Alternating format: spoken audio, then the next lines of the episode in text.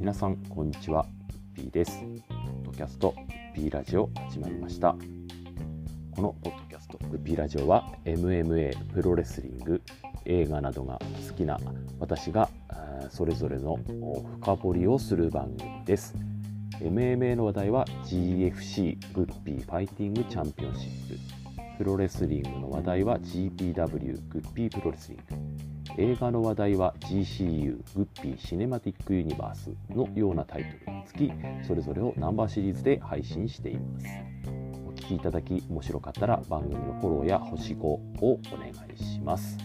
ということで前回はオールトゥギャザーアゲインの振り返りということで、えー、やらせていただいたんですけどもたくさんの方からお聞きいただいているので本当にありがとうございます、えー、やっぱりいろんな人に聞いていただくのが何よりの励みとなりますのでこれからもどうぞよろしくお願いします。できるだけ、えー、面白い話ができるように頑張りたいと思います、え今日なんですけどもえ、この収録を行っている時点では今週末になるんですがあまずは6月15日に全日本プロレスが後楽園で、え、試合がありましてその2日後の17日も今度は大田区体育館の方で試合があります。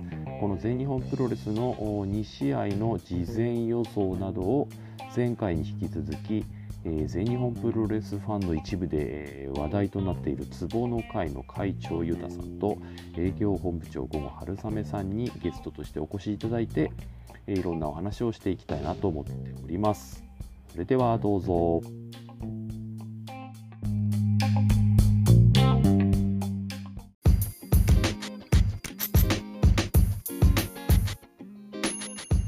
MMA プロレスリング。映画の情報盛りだくさん。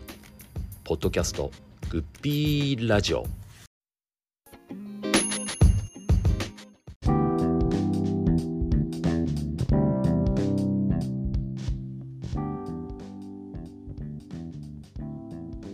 ではここからは6月15日、17日と続きます全日本プロレスダイナマイトシリーズ2023の主要カードなどの事前予想をしていきたいと思います。えー、今回も前回のオールトゥギャザーアゲインの振り返りの回同様、えー、ゆたさんと午後春雨さんお二人にゲストでお招きしております。お二人ともよろしくお願いいたします。よろしくお願いします。はい、ではあ先ほどちょっとお話を突き出してたんですが、ゆたさん前回初めてゲストにお越しいただいて、えー、ポッドキャスト全、えー、振り返りの回聞いていただいたと思うんですが、自分の喋ってるの聞いた感想など少しいただけますと。あれですよね、あのー、ラジオじゃんって、ね、ラジオに出てるじゃん、俺って感じでね、なんか。あのさっき、さっき、ね、あの、と、ツイッターの DM でですね、はいはい、あのポストキャストを聞きましたっつって、あの、はい。フォローしてくださった方から DM いただいたりして。だからあれですよ徐々に全日本を買う日が近づいてきてるかもしれない。すごいよ。もう半半歩前進ですよねこれでね、え。ー、えー、ゴゴさんあれですかね全日本プロレスじゃなくて午後日本プロレスですからね団体の名前。いいですかいいいですよね、午後日本プロレスで。俺、なんか午後日本プロレスは別に共同オーナーになりたくない名前です、なんかあの あの日本日本地図のロゴがあの午後さんのあのツイッターのアイコンに変わりますからね。サウザーじゃないですか、それじゃね。ああれ、そっか、サウザーか、あれは。あそういうことかサ。サウザーですよね、あれね。そうです、そうです。サウザーってだ誰かと兄弟だったんでしたっけ？あれ？サウザーは別に。兄弟ではない、南東南東の方だっけ？あれ、北東南東ですよ、南東南東でしたっけか？聞かぬこびぬ帰り見ぬの人ですよ。ええ、南東ってサウザーの他に誰がいたんでしたっけ？えっと、シンとかユダとか。そうだ、シンだよな。シュレイ、ユダ、あレイもサウザ。ー。で、ユリア、ユリア、ね、あ、ユリアもそうなんですね。さいなんと最後のせいでしたから。そうですね。五社星がいたけどね。そうだ、ユリアだ、懐かしいですね。今の若い人は今、果たしてこのオープニングのところを聞いて、何の話を私たちがしてるんだろう。あの、お二人とも北斗の拳好きだったというか、ご覧になってたと思うんですけど、世代ですね、私も前な、なんかスペースかなんかで言った記憶があるんですけど、僕はあのやっぱりラオウに勝って終わりにした方が良かったと思うんですよ。それはもうあれですよね、もうあのあの頃のジャンプ漫画のすべての常ですよね。多分そのよくやっぱり人気漫画だからええ。集英社から引っ張るように指示が出てはい。無理やり話を伸ばしたというか、まあ、ドラゴンボールもね、なんかフリーザに勝って終わりは良かったのに人造人間とか、まあ、あの頃のジャンプってなんかそういうあもうそうですね。だこの間も、あのあれですよ、俺、うちの嫁と、うちの嫁になぜかあの銀河流れ星銀について熱く語ってて、あそう。あの犬のやつ？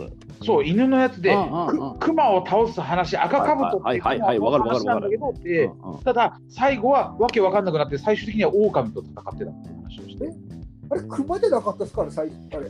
えー最初は、最初は熊ですよ。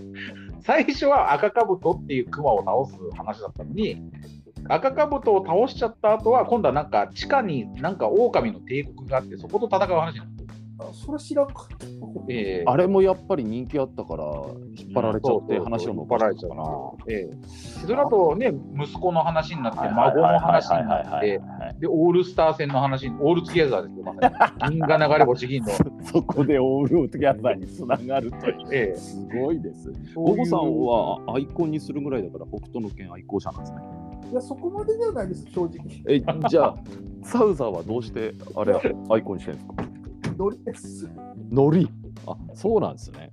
はい。ユタさんのあれ、あのお得意なドット絵っていうか自分で描いた絵。あれはう、んあの俺、あのゲームも好きでえ、であのゲームのメーカーのセガが好きなんですよ。はいはいはいはい。セガが好きで、あのセガのあのロゴみたいに全日のロゴをかけるかなと思ってやったのが、あの AJPW のセガっぽいロゴ。ああ、なんかセガ好き結構いますよね。今でもセガサターンとか。そうなんですよだから、セガみたいな報われないうんあのゲーム会社が好きな人は多分全日本も。全日本プロレスとは相性いいはず。ドリキャスで、あであのプレステじゃなくてセガサターン買いました。そうそうです。ええ、そうですなんかあのいわゆるなんていうの？なえええなななんてだっけな？あの互換性持たせる何かがあってセガのゲームってなんかアンドロイドでできるとかなんかって話ちょっと聞いたことあるななんかなえーそれはよエミエミエミエミレーター？エミュレエミュレエミー？ターレーター？だっけかなんかなんかあるとかちょっと聞いたことあります。僕全然本当に王道なんでいあの任天堂スイッチとかそんなんしか持ってない。そうなんですよ。だからスイッチとか好きな人は多分あの新日本プロレスですよね。もうまん 典型的なタイプそうそうなんですよ。はい。じゃあ、あのじゃああれですね、えーと、行ってみたいと思うんですけど、まず最初、6月15日の、はい大会の方から行きたいんですが、最初、ざざっとカードをちょっと紹介して、その後ちょっと上層していきますね。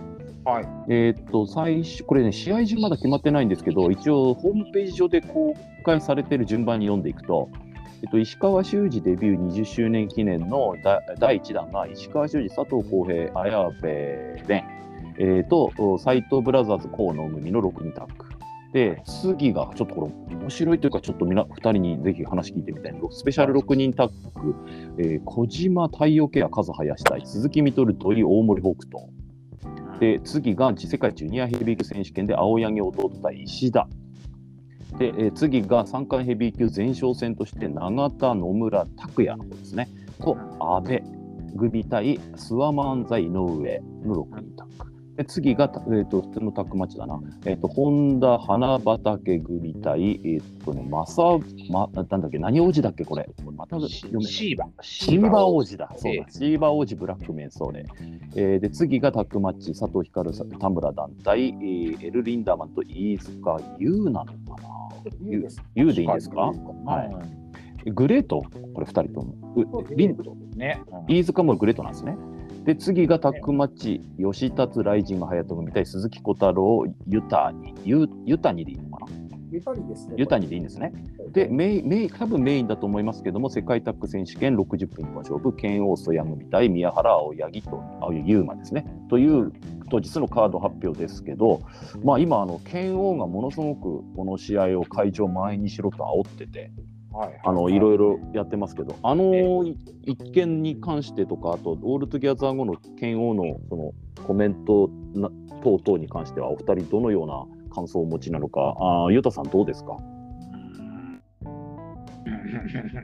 いや、いや、正直な意見で。割と好きな、ただ、満員にするってお前んとこ入ってねえじゃんって。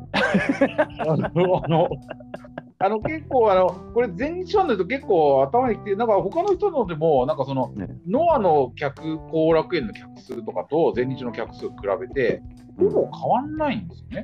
別にあの全日本がそんなのに対して客入りで劣ってるわけじゃねえぞってことね。劣ってるわけじゃない、だから800何人とかがね、続いてて、全然変わんないんですよ。うんうんうんだからそれで、でしかもこの後出しカードで、うんで、剣王が満員にしろって、しろって、うんうんうん。そやで？っていう、うん。あの あ話で。すよね。だったらそやじゃねえもっと別のそうそいうと。そうそうそうなんです。まあ、ノアの中で剣王がまあ確かに、ね、ノアの中では横綱ポジションに近いところにいるとは思うんですけど、うん。でも、そやは、そやは、お前ら、わかるだろ、お前ら自分でっていう。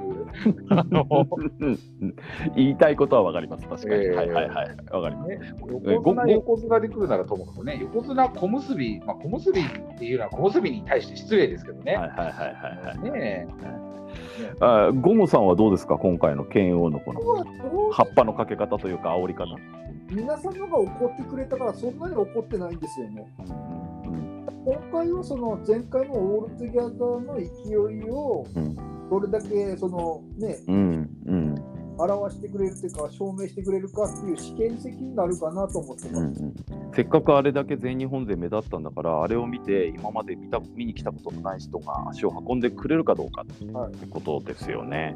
あまあ可能性はあると思うしで、天王が確かにふざけたこと言うてますけど、もともとがノアのリングでやるって言ってたから、まあ情報案なんかなっていうのがあったんでああまあ自分なんかはこういまあけ剣を別に僕は肯定してるわけじゃないけどいいところに目つけたなって思って、まあ、ツイートもしたんですけど全日本の弱いところって何にもなくてどうしてこんなに面白い団体にお客さんが入んないんだろうって自分も不思議でしょうがなかったんで、えああそこにわざとこうなんか触れちゃいけないようなところに触れてきて逆にこうそこをクローズアップしてああそんなんだったらちょっと行ってみっかみたいにななってくれた方がいいのかなっていうあおるかなと思ったんで。なんかあのゴゴさんとも収録前いついつだかの回で話したんですけどあのベスト・オブ・スーパージュニアと間髪入れずに後楽園大会がこの前あった時かな同じ会場なのに客入り3倍ぐらい違うんですよ。ああ、違ってましたね。ベストオブスーパージュニアパンパンでしたもんね。はい本当に後楽園がね。全日本がこあんなに面白いのに人入んないのも不思議なんだけど新日本にあんなに人が入るのも不思議でなんでだろうねなんていう話をあの時、もしたんベですよね。ストスーパージュニアは納得したでしょ？まあまああのぐらい面白ければ文句言えないですよ。僕、その後は正直ふざけんなでしたけど、そ その後ってああのあの公式戦じゃない試合ね。はい、5.2とあのふざけんなでしたけど、はいはいはいはい。あの開幕戦本当すごかったですからね。はああ、そうですね。はい。まあチャンピオンカーニバルも本当に開幕戦はすごかった。やっぱりあのこういうリーグ戦ってやっぱりオープニングゲームがやっぱ一番面白いかもしれないですね。どうなるかわからない。こう、何のバイアスもかかってないですからね、見る側にね。あどうせこれ負けだなとかそういうの分かんないで見てるから。そうそうこいつはこんここらでそろそろ負けるだろうみたいなのがないですからね。うんそうねこう終盤になってくるとこれで勝つとこっちが1位そう通過だからそそうするとこれは引き分けになるんじゃねえとか余計なこと考えないそうなんですよ。そうそうなんですよ。まさに。まあ、だからかもしれないですけど、まあ、剣王が果たしてこう煽ってくれて、どう効果に結びつくか、全日本のファンからするとこう、怒ってもいるんだけど、まあ、いい痛いとこ疲れたなって感じなのかな。でも僕は、よいいよいいかなと思う。なのかな。なんそうかちょっと言っていいですか、はいはい。待機とかのがひでえ。太一は何を言ったんですか？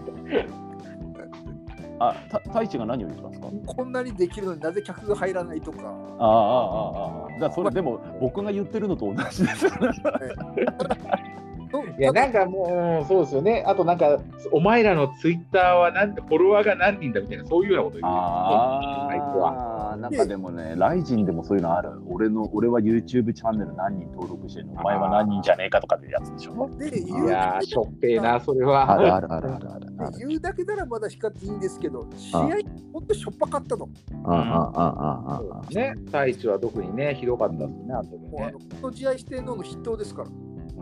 あの、ゴゴさんの心にあの深い傷跡を残して、あの、そんな、残したもう、そんなし、あれなんですね、ショックを受けるような。いまだにそうだったんですよ。期待が期待がすごかったですから、ショックもひどかったですよね、本当に。もう新日本であれですね、あの橋本が小川にやられて、もう一悶着になったあの時の1.4次元ぐらいのショックがあったわけですね、じゃあ。あれ？は、あれ？は、あれとはまた別のよ別物のような、別物ですか？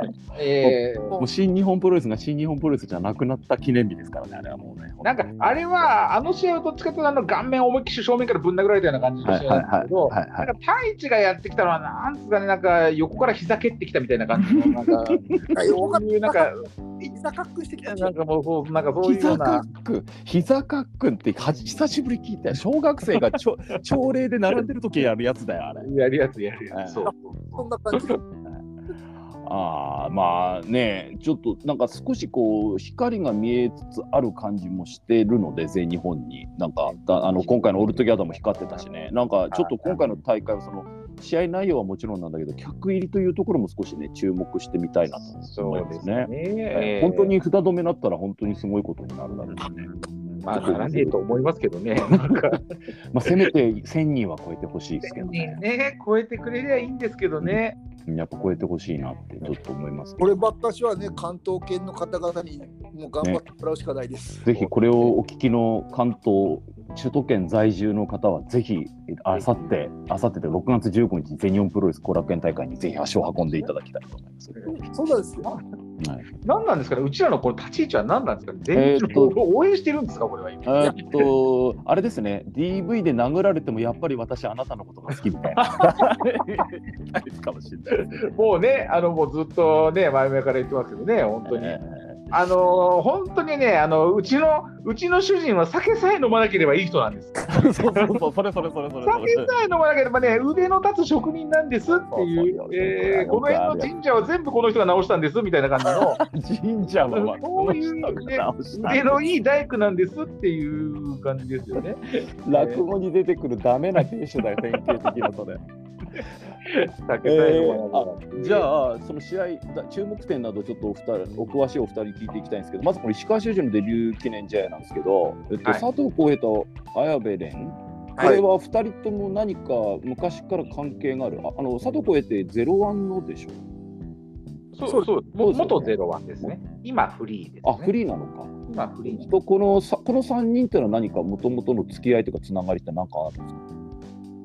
あのずっとあの佐藤浩平と石川修司はもうずっと前から、うん。あのゼロワンとか大日本とかであの、うん。ツインタワーズっていうあおおおおええおおお2人とも190超えてるもんで、ツインタワーズっていうコンビで、うんあのいろんな団体出て荒らし回ってたんですよね。前日でもちょっとやってましたけど。うんうんうんで、綾部蓮っていうのはあの高道野君とこのジャストタップアウトっていう団体はいの。レスラーで身長2メートル超えですごく注目さあれててあ、このこの前のあれなんだっけ、新規爆なんかも出てはい、なんかでも出てたんですよ。で、うんうん前日上がり始めて1年ちょっとぐらい経ったのかな。で、上がり始めてからずっとこう石川修司とよくタッグを組んでたんです。でかいもん同士で。はい。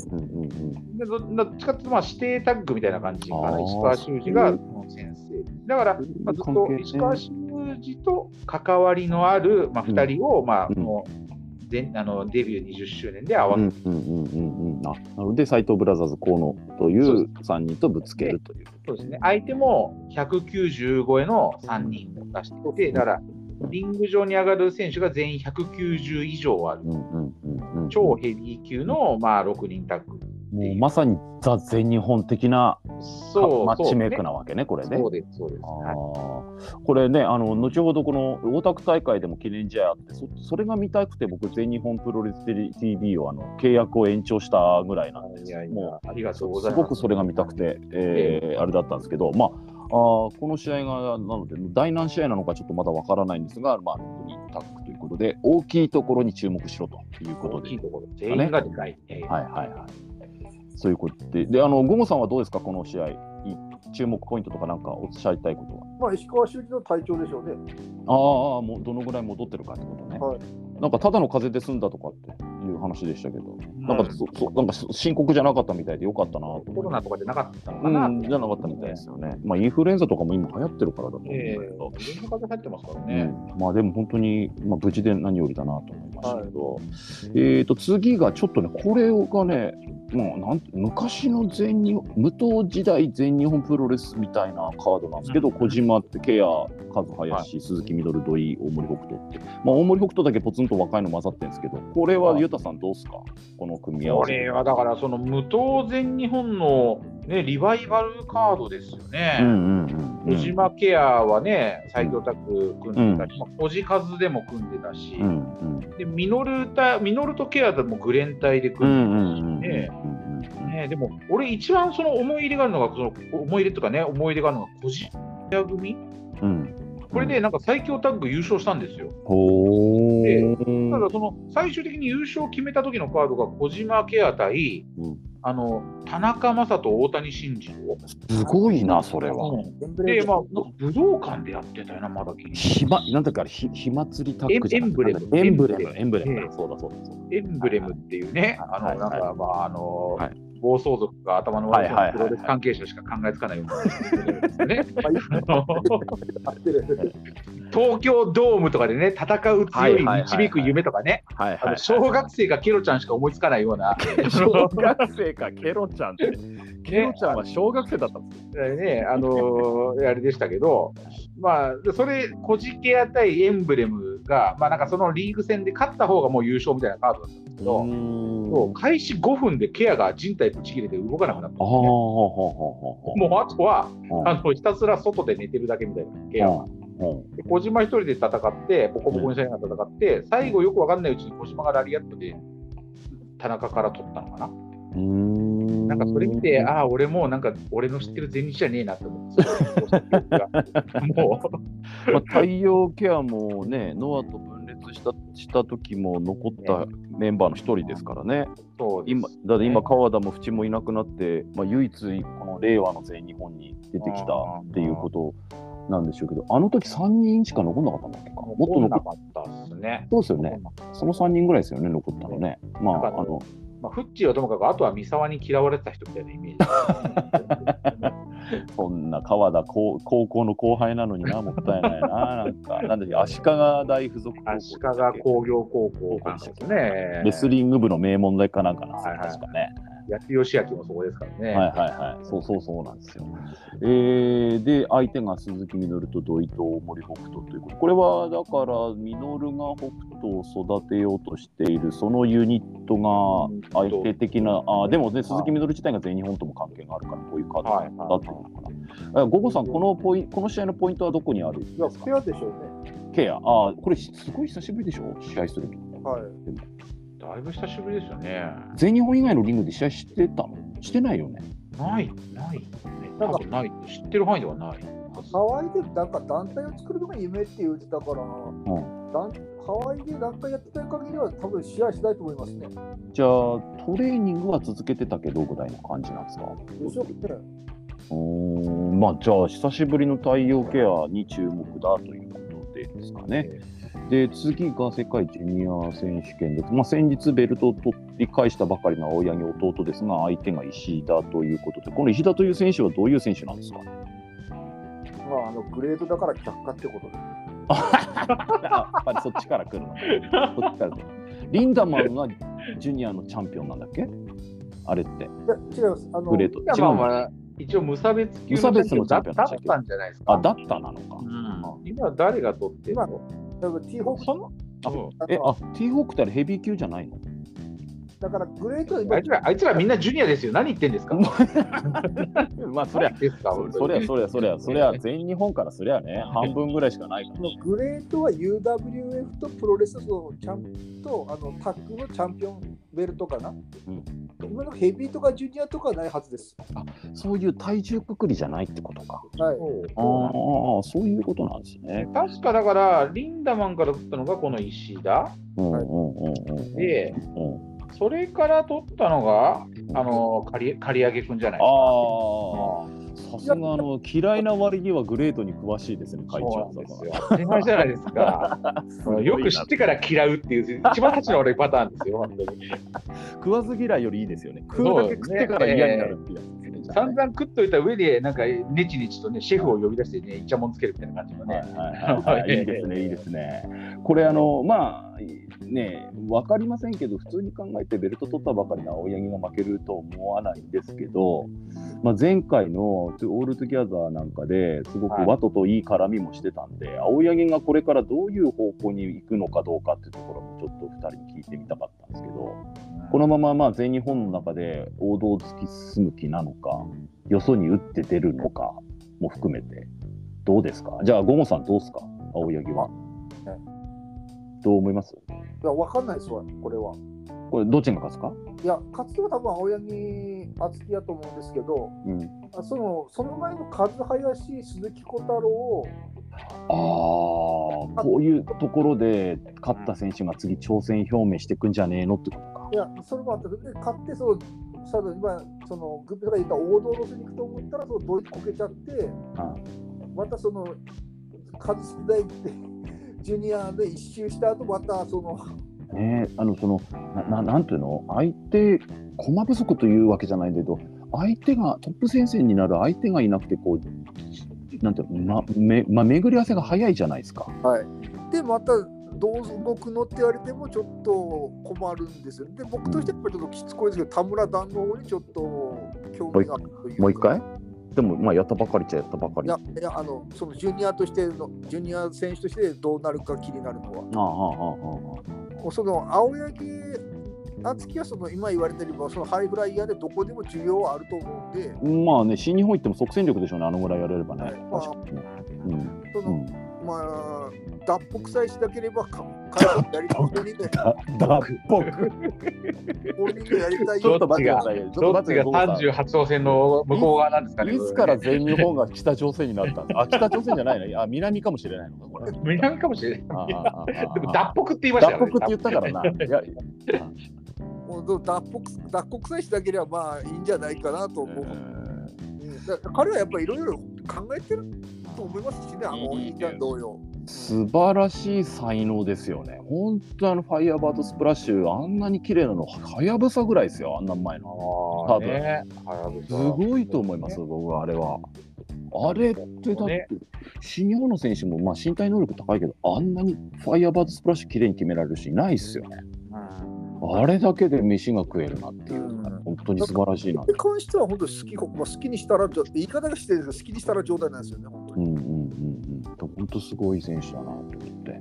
で、次の、えっと三冠戦の前哨戦ってことで、永田野村阿部対諏訪漫才の上ですけど、野村野村の直哉じゃなくて拓也の方だから、大日本えーっと大日本の方ですね、ええ確かね、そんで、僕の記憶が間違いなければ、あの今、欠場してる、えっと、どっちだっけ、えーっと直哉。の方と、はい。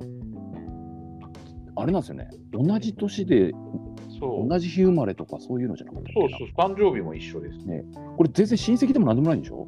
もち多ろん。分、多分。名前が一時違うだけだし、たまたまなんですよ、これね。たまたまなんですね。えー。で、この僕、ちょっとこの阿部という選手をしよく知らないです。この選手はどこの選手なんですか？この人今フ、今はフリーですね。あ、フリーーですよね。うん。じゃあ、あと前はどこかの所属だった？前どこにいたの？もともと名古名古屋？そう名古ああそういう地方の団体の選手なの？はい、確か。ヒートアップかなんかにいた？ちょっと調べてみましょうか。なんか、そこら辺にデデビューして、なんか、坊さんなんですよね。坊さん？はい。僧侶、僧侶だか、なんだか、それで修行してただかって言って、すいません。えースポルティーバ。スあ、スポルティーバそうそうだ、そうだ。スポルティーバという団体。岩本とかと一緒にやってましたよね、確かね。うんいろんな選手いるんだね、しかしね。うん。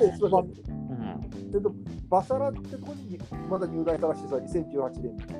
まだ全然若いんですよね、じゃまだ若い。いつぐらいだろう、30ちょうどぐらいのイメージですけどあそんなね。年齢までははっきりわかんないけど。28歳ですよ、まだ若いわ。うんうんうんで、なんじゃあ、か売れっ子ですよ。そのいろんなインディー団体をメインにして、なんかいろんなとこ上がってるし、うん、で、なんか、まあ、大日本とかでもね、これ、あの野村拓也と阿部でアストロモーツっていうタッグチームなんですよ。大日本の、現大日本のタッグチャンピオン。今、今、今。この間だっってあの関本岡林に勝ったの。それすげえな。えそんで、そんで何？ハイフライヤーなのこれ。え、あフライハイフライ、あの U系U系です、 Uあ系のあ打戦いだ撃的な人ね、ええじゃあね。あれ、あ阿部もだってなんか、バトラーズのつながりなかったっけ？そっちか。ええ、こっち系の。だから、 U系とかが好きだった人にはハマるかも。うんと、要は田中稔みたいなタイプか。あーえっとね、あれよりももうちょっとなんていうのかな。あの頃のでもバトラーズでうまいこと例えらんない気がするけど、ジュニアの枠じゃないんですよ、この人。アヘビーともバンバンやっちゃうし、ンで今度、火祭りとかにも出るし、で大日本もそのヘビーでバンバンやっちゃうし、ちょっとすうん。ちょっとすみません、いいですか？はい。トイレ行っていいですか？すいません。いいですよ、全然。遠慮しないで大丈夫です。すぐも戻ってきたら戻りましたと言ってくださいね。はい、はい、はい、大丈夫、大丈夫です。あ、じゃあフリーランスだけど、あちこちの団体から人気でいろいろ呼びのかかるこれ呼ばれ呼ばれる。ああ、じゃあこユーティリティプレイヤー。ええで必ず爪痕残していくみたいな感じの。なんかいかにもし、ね、ライガーが元気だったか、まだ現役だったらいかにも新日本が目つけするタイプですけど、そうなんかなのかな。あの頃だったらみたいな気がしますけどね。うーん。じゃあ今っぽく、逆いい良くも悪く今っぽくない？今って感じ。なんかでも、もしもバトラーズが今の時代も残ってたらみたいな、あそれをなんかうまいこと濃縮させた感じの選手ですよね。何でも何でもできちゃうし、やれちゃうよみたいな。はいはいはい。であの DDT とかのああいうちょっとお笑い色強くても十分対ああ、応。本当に何でもできるの？あれでもやってましたね、この間、あの東京のあのなんバーっていうのは、バーレスクっていう、あのなん何あれ？なんて言えばいいの？キャバレはあー？キャバレはーのショーパブだ、ショーパブみたいな感じのあ有名なところあるんですけど、そういうところであの高木三四郎がなんかあの主催したあのバーレスクプロレスみたいなのにも普通に出てて、うん。なんかその回転するあの舞台みたいのがあって、うん。あのそこで卍固めをかけながら回転する。すまだ YouTube とかであるんじゃねえかな、どう俺 YouTube の動画でちらっと見たんですけどあのタイプ違うけどこうそういう何でもするってみたいないぶしみたいなあーまあちょっとまあ、うんなんか路線的には似てるかもしれない。飛ばないですけどね、ほとんど。うんうんうんうん。へえまああーと相手がスワン漫才井上だから井上とちょうど同じようなポジション的的に体格は的なことか。ジュニア、うん、ジュニアなのかな。まあそうですね。当然前哨戦って言ってるぐらいだからここで長田とすあの安西がどう絡むかというところが一番の注目点だと思うんですけどこの阿部選手っていうのも結構注目だってことじゃんそうですね。安倍と諏訪間の絡みはちょっと面白そうなんですよ。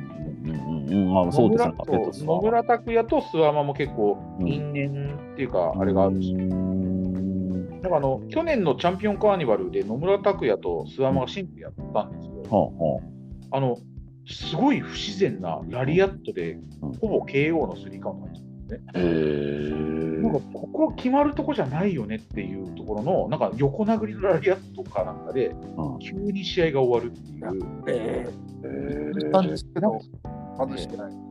えゴンゴさん戻しちゃうんですか？あ、戻ってきました。あ大丈夫ですか？おお帰りなさいませ。はい。あの、ゴンゴさん、今、諏訪間と野村拓也が不自然なラリアットで試合、最強タッグの時試合決着ついたって話を今、あのユタさんから聞いてたチャンピオンカーニバチャンピオンカーニバルチャンピオンカーニバル。聞いてたそれそれは、ゴンゴさんも見てた？うんいや、もうだ全 TV で見れるんで、うんあれ、最初の諏訪間と野村隆也がグラウンドとかレスリングしてたんですよね。うんあれでやっぱバテちゃったんですよ、野村直拓也が。うんで、うんもうフラフラフラになってて、うんその不自然なラリーで終わっちゃったんですよね。うーんじゃあやっぱ諏訪間ってそれだけスタミナもあるってことだよね。ネチネチしたグラウンドの攻防でもバテないっていう。でかいですからね、諏訪はね。もう乗っかそうラッパっていうんですか？うんうんうんうんあれだけでもへばやっぱへばらせられるんですよ、あの人。うん。うん、あのーあれでしょ？上に乗るだけで相手参っちゃうってやつね。えーはいはい、ありますよね。あの体重の乗せ方がうまい人ね。はいはいは5分くらいネチネチやってたんですよ。あのやっぱり柔柔道選手に結構多く見られるよね、ああいうなんか乗せ方。あれがうまかった、やっぱ小川直也はうまかったな、そういうところ。まあ、小川なんてもういかにもね、柔道で相手をそういうふうにいたぶってきたでしょうからね。うんうんまあ、うまかった。なんか、大したことなさそうなのに、こう、なんか多分その体の面の体重をこうある一箇所の点に乗せるみたいなことができるっていうのかな、なんて言えばいいのかな、そういうのがうまいんでしょうね。だから相手からすると、本当の自重以上に感じるみたいな。地獄地獄ですよ、地獄あれ。なんか、そういうのがうまかったな。俺俺も柔道やってましたけどね、地獄で自分よりあの上段者にあれをやられると、本当に、うんうんうんうん本当にきつい。まあ、それプラス道に来てますからね、柔道の場合、それも使われちゃうわけだからね。じゃあ、諏訪間とのほか、まあ、じゃあこの6人は結構見どころ多いってことこれ、面白いカードだと思いますよ。まあ、永田安が西、うん、永田安西もあるけど。うんうんあまそのアストロトーツが大日本のチャンピオンだから、ね、もうちょっとそのね、やっぱ安西君と井上君にもなんかね、チャンピオンのなんか箔があるとよかったんですけどね。うんうん、ああ、なるほどね。この2人のどっちかが、そのなんか、あのアジアタックなり、ジュニアなり、なんかチャンピオンだったら、ちょっとまた格も違うってことね。ちょっとやっあぱー言って、やっぱ不満な人もいたんで、あそういう、大日本から来てくれるのに。うんうんうんうん、なんか花が確かに出るんですよね。じゃあ、その次が本田花畑と、ほら、また名前忘れたよ。なんとか王子。シシーバー王子とブラックベース。これは何ですか？あのー、うんと、りです。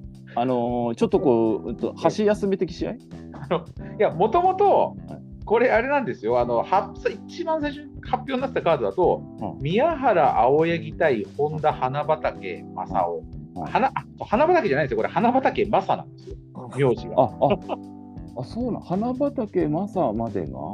名字。よし、はい。で、へおおが名前。名前。花えーまあ、め畑んどくさいからもう花畑だけで呼んでますもん花ね。畑正おっていう名前ってことそうそうなんですよ。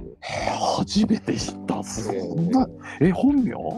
ええ本名は、本名はなんかじゃまあ、元のリングネームは立花でした。聖あ吾。立花なんだっけ？な立花聖吾。あ、聖吾。へえ、うんそう田村団地とかで団って読むみたいなとはちょっと違うんですね、じゃあねなんかね、あの、あのお笑いタレントの千鳥っているじゃないはいですか。はいはいはい。あの大悟の番組に出たんですよ。よくわかんないけど。ほうほうでそれでなんか立花じゃなくて花畑正雄に改名しろみたいな話になあってあ、じゃあ、あの、サマーズとかクリームシチューみたいな、ああいう感じ。でそうそんなんで花畑正雄に変えようとしたんだけどうん。なんかそのなんか名前をかけて戦うだかでこれ負けたら改名するって言ったらなんかよくわかんないけど花なんか切る場所をこうしろみたいになったああ、ああ、ああ、ああ、あっていうなんかあのなんかなんだろう俺なんかその辺のプロレス流の悪ノリ俺すごい嫌いなんですよ。あ。うんうんうん。えーやめりゃいいのにそんなことと思って。でなんかいあーそうで花畑正雄になってでもなんかでも今会場とか行くとみんなであのおおおとかってコールして、ジャンボ鶴田じゃないですか、それじゃもう。あーなまあまあまあそんないいもんじゃないです。そんないいもんじゃそない。えあああーえーだけどまあなんかそんなんでもうなってますよ。うーん。まあ、ジュジュジュニアってわけでもないんだな、じゃあな、これはな。ななんなんだろう、なんだていうか、どういうか本当にあの剣王曽谷が来る前に宮原青柳対本田花畑のカードだったんで、シーバー王子対ブラックメンソールのシングルだった。ああじゃあ世界タッグがやることになっちゃったからそのしわ寄せでマッチメーカー変わったってことかそうなんです、そうなんです。でも、そういうことなんだでも後楽園で宮原青柳対花畑本田竜輝を組むこと自体が不自然なんで、だから多分、この拳王征矢が来ることは元から織り込み済みで、うん。だったんだけど、まあ、オールトゥギャザーとかあったもんで、うん。その終わってからカード変更って形にしたんじゃないかなと。ああじゃあ仮カードで入れといてー潰れてもいいカードにしておいそうてそうそう。このカードは本あの世界タッグはもうは決まっていた決まっていたんだと思すよ。そうなるほど。あれですね。なんかこういろんな人にこう聞いていただきたくてポッドキャストっていうのを始めたんですけど僕が2人からいろいろ勉強させてもらうのをただ公開してるだけみたいになってますよね。これは多分ただこれ、これはあくまでこっちの妄想ですけどね。いやいやいやいやいや、ね。でもそうそういうのが必要ですか、プロレスの場合はね。あじゃあそうい、そういう目でこれを見ていただくといいってこと。これ、ゴーンさんはどうですか、このカード、見どころとかありますか？いや、あの、やっぱり本田と花畑正雄が仲違いするかどうかですよね。あな何？この二人喧嘩してんの今？今、喧嘩してますね。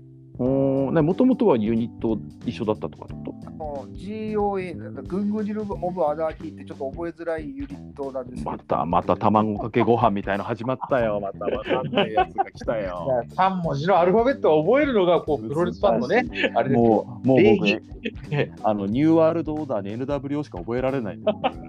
わかんないのよ、難しいやつが。ねネットワーク・オブ・レスリングの NOW ってのもあります、本当わかんねえよな。なんかプロレスリング・クルセイダーズの PWC とかありますよね。いっぱいいっぱいありますね。しかしね、本当にね。ねじゃあこれはこの本田花畑正があーどうなるかを注目というですね。じゃあわかりました。はい、じゃあ次が、はこれいはい、これは第一試合の可能性もあるのかな。大ですね。うんうんはいで次が佐藤光、田村、ダン、リンダマン、飯塚とこれ飯塚という選手よくわからないですけど、ゴンさんどんな選手なんですか？これよくわかんないですね。ああ、ゴンさんもわかんない。ゆうたさんはわかる UWF、そううん UWF やったり、プロレスやったりでようわからんです。なんかこいつあれなんですよ、あの、ボルボルグハンに憧れてへえ。じゃ。じゃあ桜庭のクインテットに来たらいいのにね、そんなんだったら。なんかそうで、ボルグハンに憧れてるとかって、なんか変な技ばっかしようとするんですけど、あのどこ決まってるかわかんないよね。そうそうそう、ただね、超しょっぱいんですよ、試合が。ああなんかね、似てるな。なんか船木かなんかとの試合を見たんですよ、俺。はあ、はあはあはあなんかね、もう何もできないじゃん、お前みたいな。ああ、今ね、ちょっとあの、ウィキペディアちょっと今開いたんですけど、中村大輔とやってるあの、グレート MMA の時。はいはいはい、ああ、じゃあ見てる見てる。どんな選手だか。ああ、この目がギョロっとした人ね。そう。ああ、見た見た見た見た見た。なんかね、ここから入った UWF の典型みたいな感じの。ああ、でもなんかやっぱり田中ミドルっぽいっていうか、ミドル。ほどいいもんでもなかったですよね。そうなんですか？うん、だから飛び技とかプロレス的センスを全部抜いた田中稔みたいな、うん、あのもうなんか勢いだけでリングス実験リーグに出てきましたみたいな感じの田中稔あまたあ、ね、26歳だから伸びしろはあるんでしょうけど。ちょっと否定できないですね。ちょっとうまいこと言えないですもん、やっぱり。スポーツ歴3本だって。ああ、ボルクハンに憧れてるわけね。ああ。ただで、これ、はい。そう俺が見てたのがもう見たのがもう結構前なんでそこから成長したかどうかは知らないですうんうんうんうんでね、トレーダーが田村清と和林。おーじゃあまあ、そういうのいいとこ取りっていう感じなんだな。まあでも普段はまあ、そのグレートでリンダマンとかと一緒にやってるわけね。この選手ね170センチ、75キロ。あまあ、やっぱジュニア体型ね。えー、じゃあ佐藤光と田村だなんて相手にならねえよな。でっかいよ、二人ともだって。リンダマンもそんな大きくないしな。みんなもなんか160とかじゃないですか？ちあれちっちゃいですよね、相当ね。ちっちゃい相当ちっちゃいと思いますようん。なんかわかんないんでね、ここはね、グレート様ですから、お得意な、お得意な。全日本がグレートと絡む、そのなんなんて僕、否定してるわけじゃないけど、何が狙いっていうか、どこがそのプラスになるのかっていうの、なんかビジョンがあるのかな、なんかこ金しかないと思うんですけどね。う。で、選手出してあげる代わりに、これ、金もらってんの？うん、なんかそんなもう、そこしかないと思うんですよね。なんか変な金あるじゃないですか、グレートっていあはいはいはい怪しげな、ね急になんか、なんか急になんか社長とか使捕まりそうな感じああああのね、ああ。あるじゃないですか。ああああうーんただ、たちょっとエルリータマン、うん。飯塚優とちょっとこの2人の試合がびちょっと俺もフォローできないところありますね、正直。うん。まあ、リンダマン、やっぱ一番印象あるのが、やっぱなんといっても、去年かな、あのベスト・オブ・スーパージュニアですね。出てね。うん、まあ、あのなんか4勝4敗ぐらいの、まあ、あそんな決勝に出るような星取りにはならなかったけど、まあまあ爪痕を残して、うん。えー帰っていきましたけど、あの時一番見たかな。なんかでも、あの辺で、うん、その新日がグレートスパッと切りましたよね。そうそうそうそうあ、そうそう、意外。リンダマンが来て見てかあの出てきた後なんか関係作ったりこうジュニアの選手が行ったりするのかなと思ったら何にもなかったですよね。そうそう、あの後なんか本当に綺麗にスパッと切ったから、うん。なんかあんじゃないのって、なんかうんうんうんうん。感じちゃった、いろいろ。うんうん。でその時まあこっち全日べったりになってすげえ迷う惑してんうん、すげえ迷惑。知らないですよ、グレート来て喜んでる人たちって結構いそうな気がするんですけど、俺はグレートが大嫌いだから、本当にだから、もう斎藤ブラザーズがタッグの初代の王者になってはいはい。もうなんか余計なもん押し付けてんじゃねえよ。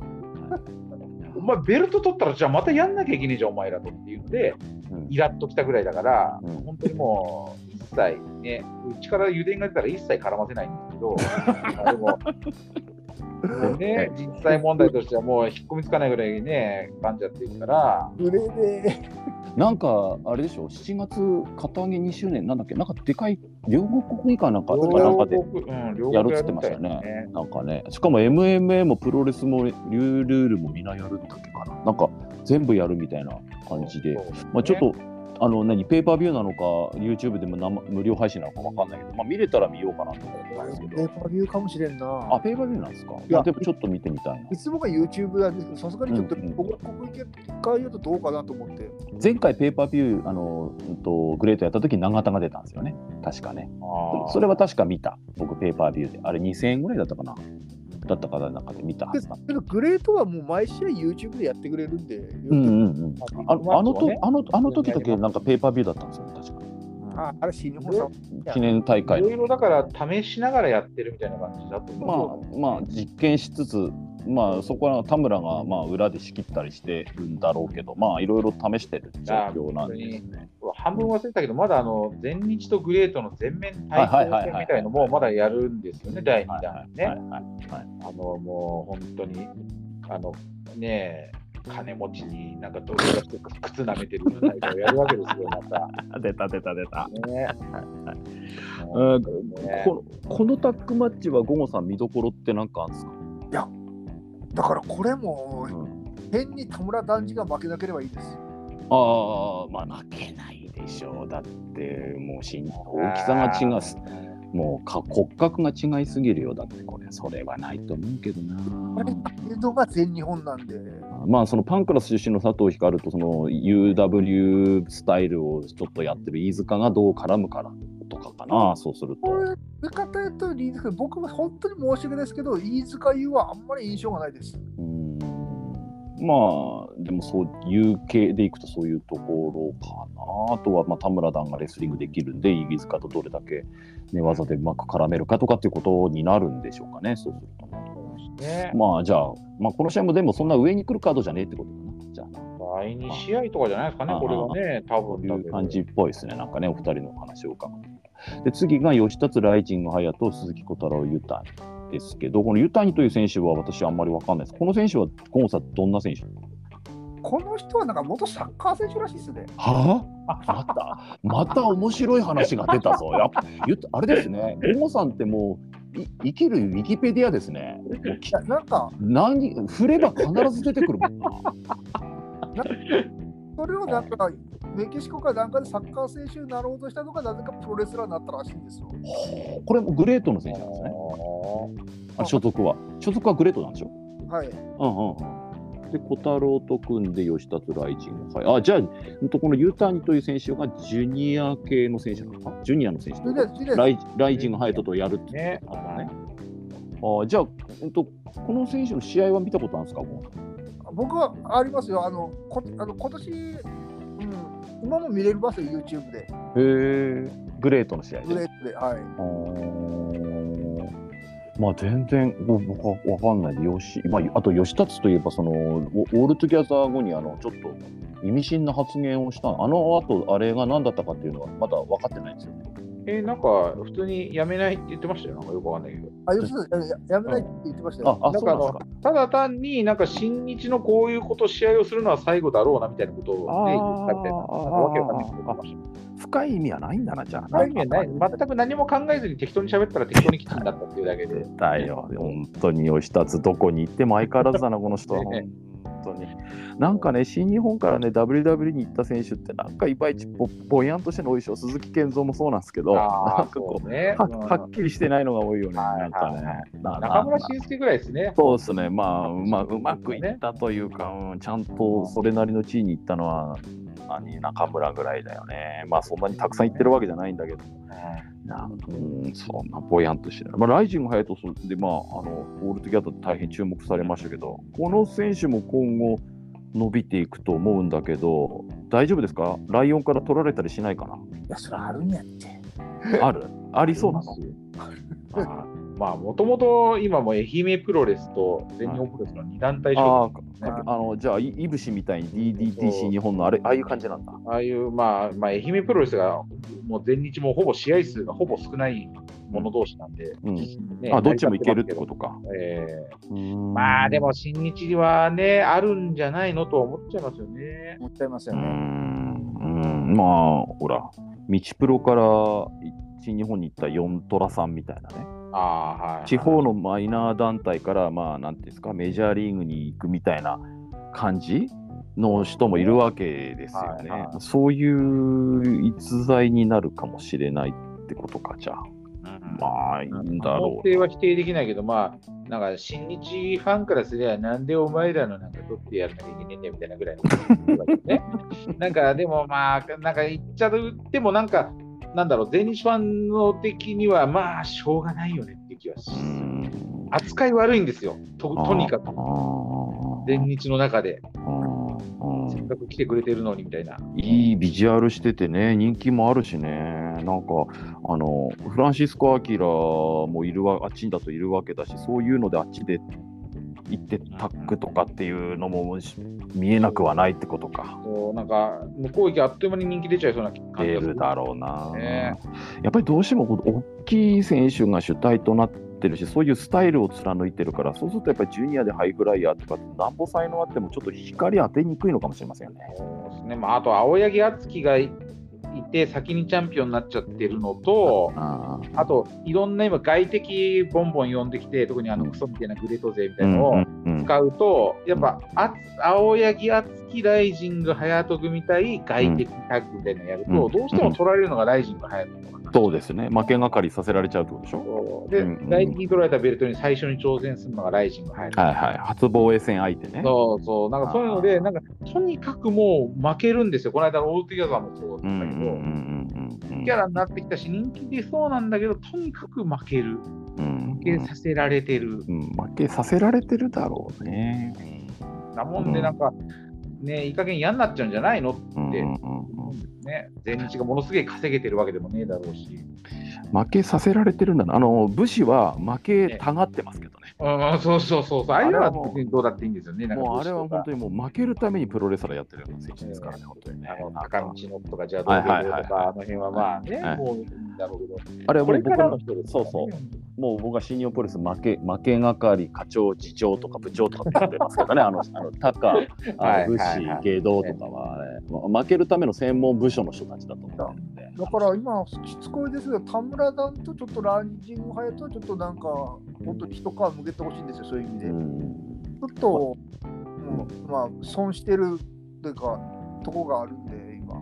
田村ダもまあ似たような感じですよね。田村段は、やっぱ本当実力者だから、こうプロレスのに限リングに限らず、いろんなところでやってほしいな、僕はだから、あの巌流島であったりとか、まあはい。もっと言えば、ライジンみたいなとことか、そういう MMA とかでも頑張ってやってくれたら面白いなって思うんですよね。結構話になったんですけど、プロレスって相手がいないんですよ、ジュニアで。うんうんうんうんうん。やっぱりライディングハヤトとか青柳敦樹はやっぱりちょっと噛み合う選手、他団体にもいるんですけど、うんうんうん本当、ボルチぐらいじゃないですか、マジで。ボルチン対田村段か、いいね。大晦日行きましょう。大晦日それやりましょう。オープンフィンガー、オープンフィンガーグローブで。行きましょうそれかでもダメえやっぱダメだな。ボルチンはだってあれでも、すすだりをあれでも月まで吹っ飛ばすために、えそうなんですよ。ワンパンで月まで飛ばしてもらいますからだ。から田村ダンの相手はあの高源人ですよ。ああ高源人。え すごいね。兄弟揃って月まで飛ばしてもらいましょう、じゃあ。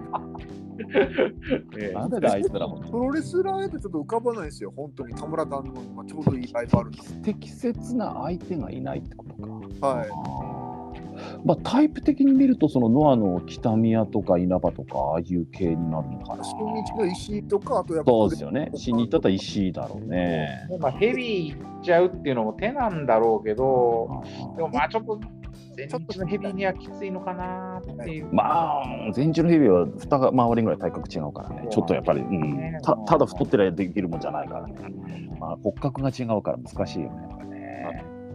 えーじゃあ次が、まあ、これがあと、えっと、このコーナーのおメメインなんですけど、世界タッグ選手権で、えー、ケン・オーソヤ対宮原青柳ということで、まあ、急遽この全日本の後楽園大会で決まったメインのカードなんですが、これはもうズバリ、最初の注目動向というよりまず勝敗動向を2人に聞いてみたいんだけど、ゴゴさん、これはもうどっちが勝つかって、まあ、聞くまでもないんだけど、どうですか？今、分かんなくなってきた。えなんだよ、自信持って宮原取り返すって決まってるってちょっと言うと思ったら、そう思ってるんですけど、えやっぱり結局、永田さんがどうなるかなんですよね。三冠戦の方が？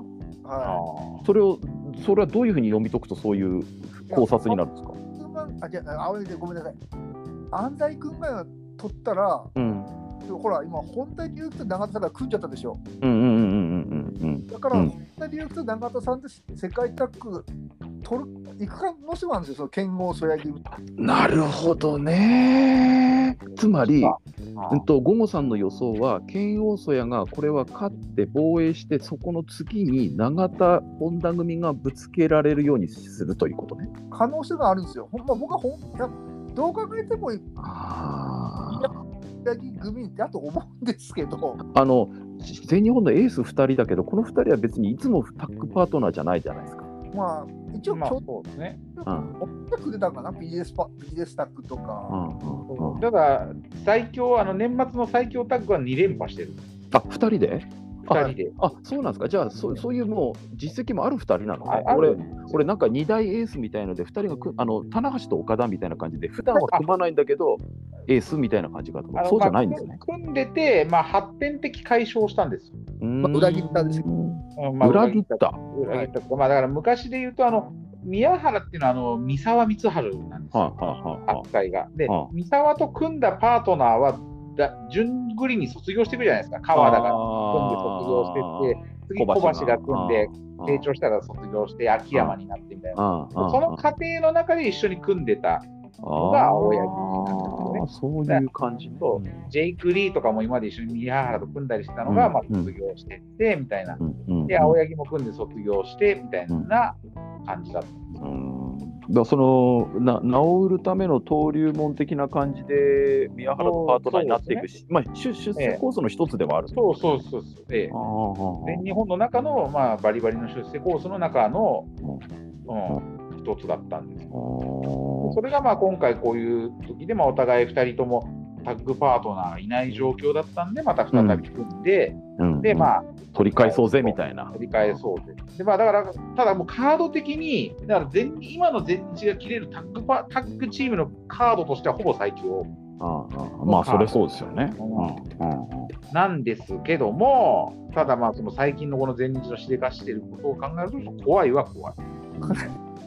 そうそうそう、それは。なんかゴモさんの話を聞くと確かになんかあーそういうことかと思うとあらやっぱ剣要素や勝っちゃうかもなっていうか剣要素やがしばらくベルト持っててほら全日本次こそ客入れろよとかっていう煽り続くしばらく続く可能性もあるのかなとか思っちゃいますねなんかね。今度は青柳馬の YouTube で特集されるかもしれません。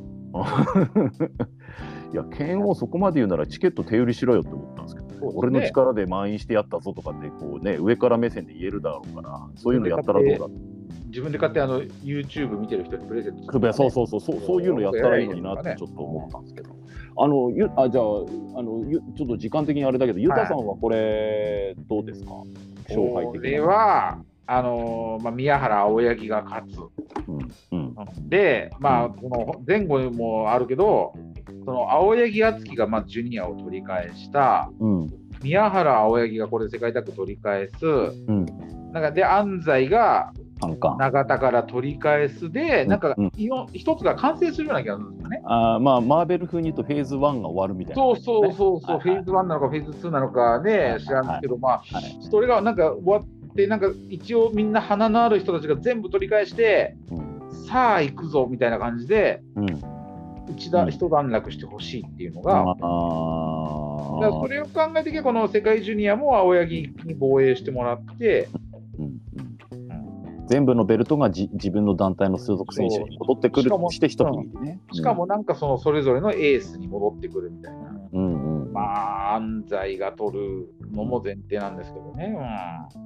これはあのーそうすると宮原青柳が勝ったとして次どういう路線になるかっていうとそこはユダさんはどう思います例えばそのゴゴさんが言ってる、うん、と永田が取られた永田が本田と組んでこの世界タッグに挑戦してくるとかっていう構図うん、もなんかそあるの流れは絶対あると思うんですよね。うんうんまあ、いきなり来るのか、なんかそれとも、あのー諏訪間石川の暴走大行事がね、あ来るのかね。あうん、なんかそれはありそうな気がして、ちょっと、その大田区なりでね、関本岡林とやるから、なるほどね。じゃあ、どっちが勝っても先につなげる話は作れそうだね。そうですね。だから、関本岡林、あー諏訪間石川組対宮原青柳の世界タッグなんてね、要するに今の全日ファンが本当に望んでいる。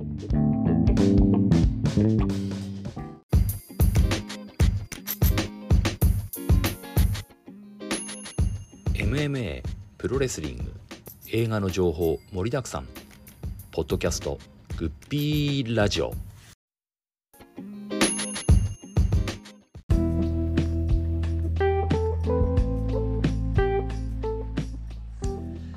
いかがだったでしょうか？グッピーラジオ。今回は6月15日全日本プロレス後楽園大会についてお話しさせていただきました。えー17日の大田区大会の話は後編とさせていただきたいと思います、えー大変話がまた白熱してしまったので、え2回に分けてお届けできればと思います。どうもすいません、えーお招きしたあゆたさんごごさん本当にありがとうございました。では後編まで、えお楽しみにお待ちいただければと思います。それではさようなら。